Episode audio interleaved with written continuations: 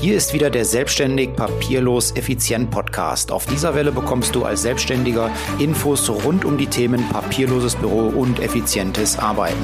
Und weil ich der Kümmerer für Zeit- und Geldersparnis bin, bekommst du hin und wieder auch mal einen Insider-Tipp zu privaten und betrieblichen Versicherungsfragen. Ich wünsche dir jetzt viel Spaß bei der folgenden Episode. Hallo, heute geht es um das Thema effektives Arbeiten. In den letzten Wochen ging es in meinem Blog und auch hier im Podcast ja um so Themen wie Unterschiede zwischen wichtigen und dringenden Aufgaben und äh, auch das ähm, Eliminieren, Delegieren und Abgeben von Aufgaben. Heute möchte ich mich mit der Frage beschäftigen, ähm, wenn du Aufgaben an einen Mitarbeiter oder an einen virtuellen persönlichen Assistenten abgibst, ähm, welche Dinge du da beachten musst. Ähm, bei mir ist das Ganze nämlich damals ein bisschen in die Hose gegangen und äh, diese Probleme möchte ich dir hiermit ersparen. Ja, wie war das bei mir? Wie lief das damals bei mir? Als ich meine erste Mitarbeiterin oder meinen ersten Mitarbeiter ähm, eingestellt hatte, habe ich eigentlich gedacht, ich, ähm, ich lege ihr, es ist äh, meine Schwester gewesen, die ich damals eingestellt habe, ähm, ich lege ihr einfach die Aufgaben hin und dann macht sie das, weil sie ist ja eigentlich Versicherungskauffrau und ähm, müsste das ganze Jahr auf die Reihe bekommen, wenn ich ihr die Aufgaben dort hinlege da war ich aber ähm, irgendeinem Irrglauben aufgesessen. Das Ganze hat dann nicht so toll funktioniert. Ähm, ich war zwischendurch äh, ziemlich verzweifelt und hatte mir auch überlegt, äh, ob das so überhaupt noch sinnvoll ist oder ob ich den ganzen Laden nicht besser doch wieder alleine mache.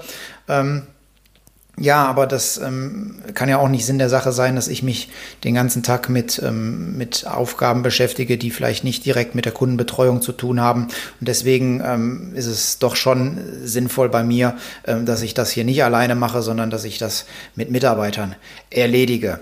Ja, ich habe mich damals, ähm, wie ich bereits gesagt, äh, ziemlich geärgert und es ist auch viel schief gelaufen. Ähm, bis ich herausbekommen habe, woran es liegt oder lag, äh, ist einige Zeit ins, ins Land gegangen. Das Problem war nämlich damals gar nicht meine Schwester, sondern das Problem, das war ich selber. Ähm, bis ich das rausbekommen habe, hat es allerdings ein bisschen gedauert.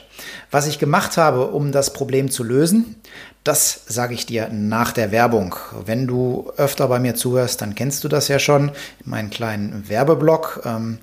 Als Versicherungsmakler helfe ich Selbstständigen Zeit und Geld zu sparen, indem ich mich wie ein guter Bekannter um deine betrieblichen und privaten Versicherungsfragen kümmere. Dazu passe ich deine Versicherung an deine individuellen Anforderungen an. So kannst du sicher sein, dass du nicht zu viel Geld für deinen Versicherungsschutz ausgibst. Den notwendigen Papierkram mit den Versicherungsgesellschaften erledige ich zuverlässig und dauerhaft für dich. Dein Zeitaufwand für diesen lästigen und nervigen Bereich wird so auf ein Minimum reduziert. Wenn du möchtest, dass ich deine Versicherungen prüfe und mich um deinen Papierkram kümmere, dann melde dich einfach bei mir. Meine Kontaktdaten, die verlinke ich dir in den Show Notes. Ja, weiter im Text. Äh, Werbung Ende. Was habe ich damals gemacht? Ja, ich bin damals über einen Coach gestolpert. Äh, das war der äh, Steffen Ritter. Der ist, wenn du nicht in der Versicherungsbranche tätig bist, äh, der ist so bei uns das Nonplusultra, was Büroorganisation und äh, ja, Zusammenarbeit im Team ähm, auf äh, Versicherungsmaklerebene angeht. Und ähm, da habe ich ein Buch von ihm gelesen und das ist mir wie Schuppen von den Augen gefallen. Meine Schwester kann gar nicht wissen, was ich wollte. Ich habe es ihr nämlich nie gesagt. Ich habe ihr nur die Sachen dorthin gelegt und bin davon ausgegangen, dass sie es weiß. Mitnichten. Die Mitarbeiter wissen es nicht. Sie können uns ja auch nur vor den Kopf gucken. Wir müssen also das, was wir im Kopf haben, das müssen wir denen einfach mal mitteilen. Und so habe ich das dann gemacht. Ich habe ihr also damals eine entsprechende Anleitung gegeben. Ähm, wie genau erzähle ich dir gleich, äh, damit sie wusste, was sie zu tun hat.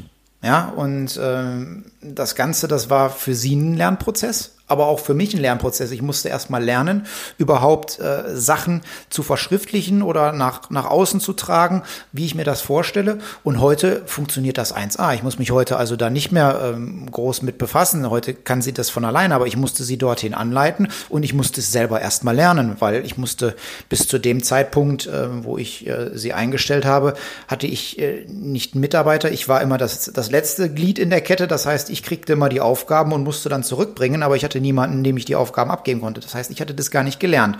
Und ich selber musste dann also auch lernen, Aufgaben abzugeben. Also ein Lernprozess für beide Seiten. Ähm, Anleitungen geben. Ja, und da gibt es im Prinzip zwei Pole.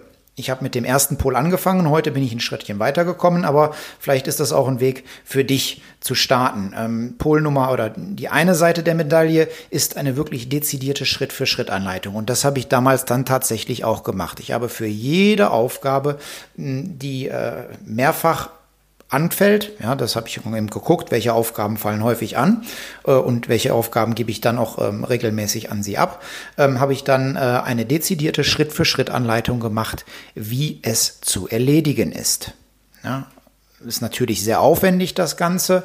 Und äh, vielleicht auch für denjenigen, der die Aufgaben bekommt, dann auf Dauer auch nicht befriedigen, wenn er äh, ja, sich quasi äh, nicht mehr, wenn er nicht mehr selber denken muss, sondern einfach nur noch Schritt für Schritt abarbeiten muss. Deswegen ist die zweite Seite der Medaille, also der zweite Pol, den es dabei gibt, ähm, einfach, ähm, dass du dein Wunschergebnis definierst, dass du sagst, wie du es gerne hättest, welches Ergebnis du gerne hättest, du den Weg dorthin aber komplett offen lässt.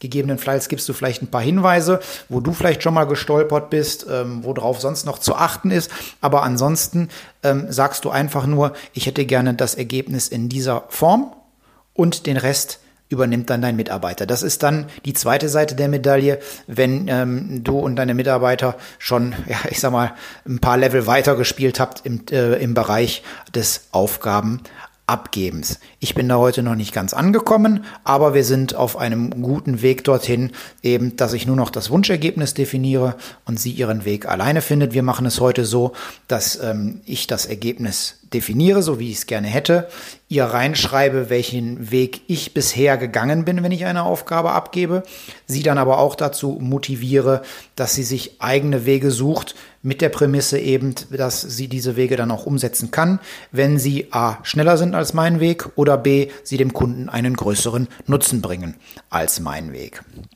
Ja, wie kann man jetzt diese Standards ähm, schaffen, damit die Mitarbeiter wissen, was zu tun ist. Da gibt es aus meiner Sicht im Prinzip drei Möglichkeiten. Zum einen, du schreibst es auf, du machst es wirklich in Schriftform. Das reicht dann auch oftmals stichpunktartig, muss dann also nicht ausgeschriebene Sätze machen. Die zweite Möglichkeit, ähm, die sich bietet, ist äh, in Form von einer Art Fotodokumentation, also zum Beispiel Screenshots äh, mit entsprechenden Markierungen und Hinweisen versehen.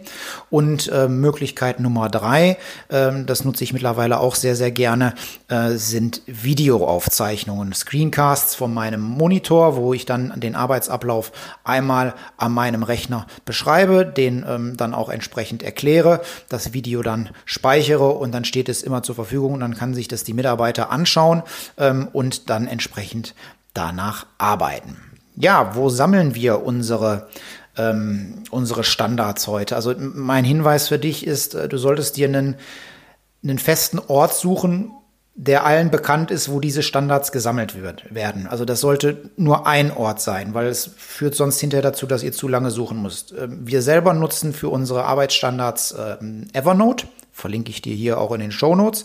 Ähm, Alternativen dazu äh, ist zum Beispiel von Microsoft auch OneNote oder ähm, du kannst es auch ganz einfach äh, in einem Ordner im Teamlaufwerk ablegen, wo alle darauf Zugriff haben. Wichtig dabei ist, ähm, die Standards müssen bei Bedarf schnell gefunden werden und die Standards müssen für jeden leicht verständlich sein. Das heißt, wenn du noch 43 Rückfragen dann wieder produzierst, ähm, dann solltest du dir überlegen, ob das, was du dort geschrieben hast, wirklich so leicht verständlich ist, dass es ein Dritter, der von außen reinkommt, sofort umsetzen kann mit einer kurzen Einführung ähm, oder eben nicht. Ja, also das sind die beiden wichtigen Punkte, leicht verständlich und bei Bedarf schnell und einfach auffindbar.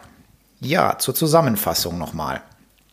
Wie sieht es aus mit dem Thema Aufgaben abgeben? Was musst du tun, damit deine Mitarbeiter das dann auch so erledigen, dass es dir gefällt? Erstens, ähm, du solltest dein gewünschtes Ergebnis definieren. Zweitens, du solltest ähm, den Weg dorthin beschreiben, beziehungsweise Hinweise geben, wo Stolpergefahren lauern oder wie es auf keinen Fall zu machen ist. Drittens, ähm, das Ganze solltest du entweder in schriftlicher Form, in einer Form von Fotodokumentation oder in Videos machen. Wichtig dabei ist, dass das Ganze für einen Dritten, der von außen kommt, leicht verständlich ist, damit er sich schnell einarbeiten kann kannst natürlich auch eine Mischform verwenden, schriftlich, Fotos, Videos in, in einem Dokument. Das kannst du, da bist du frei, aber das sind so die drei Hauptpunkte. Und viertens, Punkt Nummer vier, du solltest deine Arbeitsstandards an einem zentralen Ort sammeln. Und das Wichtige dabei ist eben, dass sie dort leicht auffindbar sein sollten. Ja, damit kommen wir heute auch schon wieder zum Ende dieser Folge. Wenn dir diese Folge gefallen hat, dann würde ich mich über eine 5-Sterne-Bewertung auf iTunes freuen. Ansonsten wünsche ich dir eine schöne Woche. Bleib gesund. Bis demnächst. Liebe Grüße, dein Mike.